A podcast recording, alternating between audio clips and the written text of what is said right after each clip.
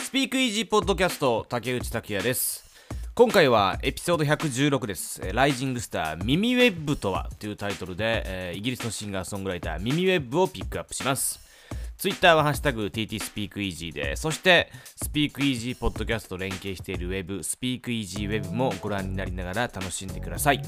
先週の金曜日にこのスピークイージーポッドキャストお休みしまして、久々のスピークイージーポッドキャスト休みでした。あのー、まあ、今年から聞いてくださってる方とか、最近聞き始めた方というのは、多分ご存知ないと思うんですけれども、スピークイージーポッドキャストは昨年始まりまして、スタートの時はもう不定期投稿で、不定期中の不定期というか、1週間に5本ぐらい上げる週もあれば、1ヶ月ぐらい出ない月もあったりというか、そんな感じだったんですけど、まあ、今年から定期更新になりまして、で、現在は水曜日と金曜日に定期的に配信してるんですけれど、今週は金曜日のね、配信を休みまして、まあ連休だったんで休んだんですけれど、まあこう1週間ね、ちょっと空くと、もうそれだけでなんか新しい、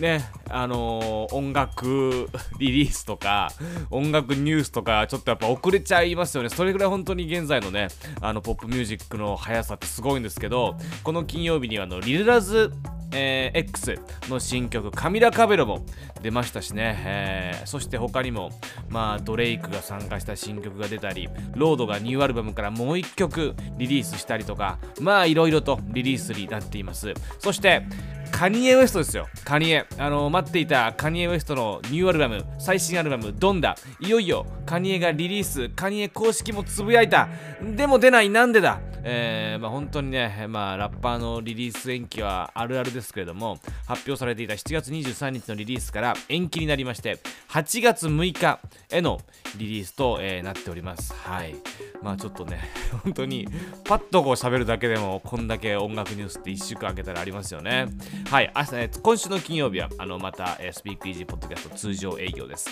はい、今回も聞いていただいてありがとうございます。で、今回はですね、 rising star、ミミウェッブというアーティストをピックアップします。とね2020年にデビューして日本ではまだそこまで知名度は高くないんですけれど結構注目です。あのそんなに曲数もまだリリースになってないんであの割と短くいろんな曲聴けますんで聴いていただきたいですね。あの最近ニューミュージックフライデー UK とかあとオフィシャル UK オフィシャルのリリース情報もこのリリース日に見てるんですけれどもリリース日にこの耳ウェブは結構ね上位にピックアップされてることが多いんですね。そこまでリリースがないのにまだ人気がないのにそこまでね。だから結構ちょっと注目かなと。はい、あの今年リリースしたシングル「Good Without」が UK シングルチャート8位になってます。そして「ダムラブ」これが UK12 位とじわじわと本国イギリスを中心に話題になっているシンガーです。それでは紹介していきましょう。耳ウェブ、はい、MIMIWEBB イギリスのシンガーでイギリスで生まれてイギリスで育ちました。えっとちょっと僕もね、あんまイギリスの行ったことないんで、土地勘とかがあんまないんですけど、イギリスで言うと、まあ、結構カントリーサイドというか、田舎の方で生まれて育った方で、で、ギターとピアノを習い始めます。はい。そして、13歳の時に自分で曲を書き始めるという形で音楽活動をスタートします。インタビューでは、アデルとか、エイミー・ワインハウス、エミリー・サンデー、サム・スミスなどのポップシンガーや、ルイ・アームストロング、エタ・ジェームズ、エラ・フィッツジェラルド、ナット・キング・コール、ジャズのアーティストですね。そういうアーティストを自身の影響に挙げています。で、なんかこう、ストリートで鍛えたとかそういう感じではなく、しっかりと音楽学校に行って、えー、音楽的なスキルを、音楽的な能力を高めたという感じの人で、ブライトンの音楽学校に通います。で、コンテストなどにも参加して、2019年、18歳の時にエピックレコードと契約。で、このミミウェップっていう名前なんですけれども、本名はアメリア・ウェッブなんですね。アメリア。ただ子供の頃からいつもニックネームがミミだったので、ミミウェブとしてデビューします。はい。これデビューがね、昨年なんですよ。2020年で、昨年デビューで、その、まあ、コロナ禍っていうところで、そこまでライブ活動とかもあまりできず、特殊なね、うん、こう、大きくなり方をするんですけれども、まあ、最近多い TikTok ヒットですよね。デビュー曲がいきなり TikTok 上で大ヒットっていう感じなんですよ。デビュー曲 Before I Go を2020年にリリースします。で、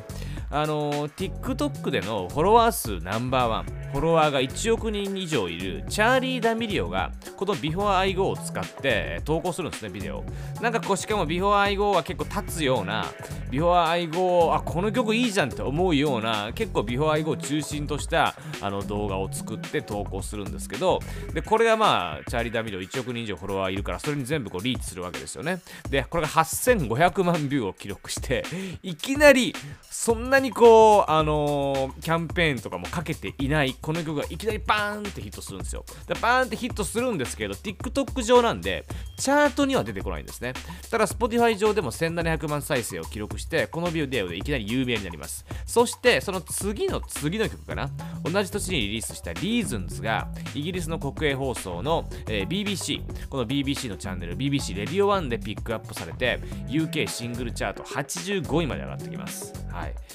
はい、そして次の曲「グッド・ウィズ・アウト」がいきなりトップ10に入るという。で今年はアメリカの大人気テレビ番組「エレンの部屋」に登場したりと rising star として非常に注目されています。まあ本当にプロフィール紹介で言うとこれぐらいって感じなんですね。それだけまだリリースした曲も少なくて活動期間も短いんですね。ただちょっとうん next デュア・リパというかわかんないけどね。そういう感じのイギリスを代表するポップシンガーに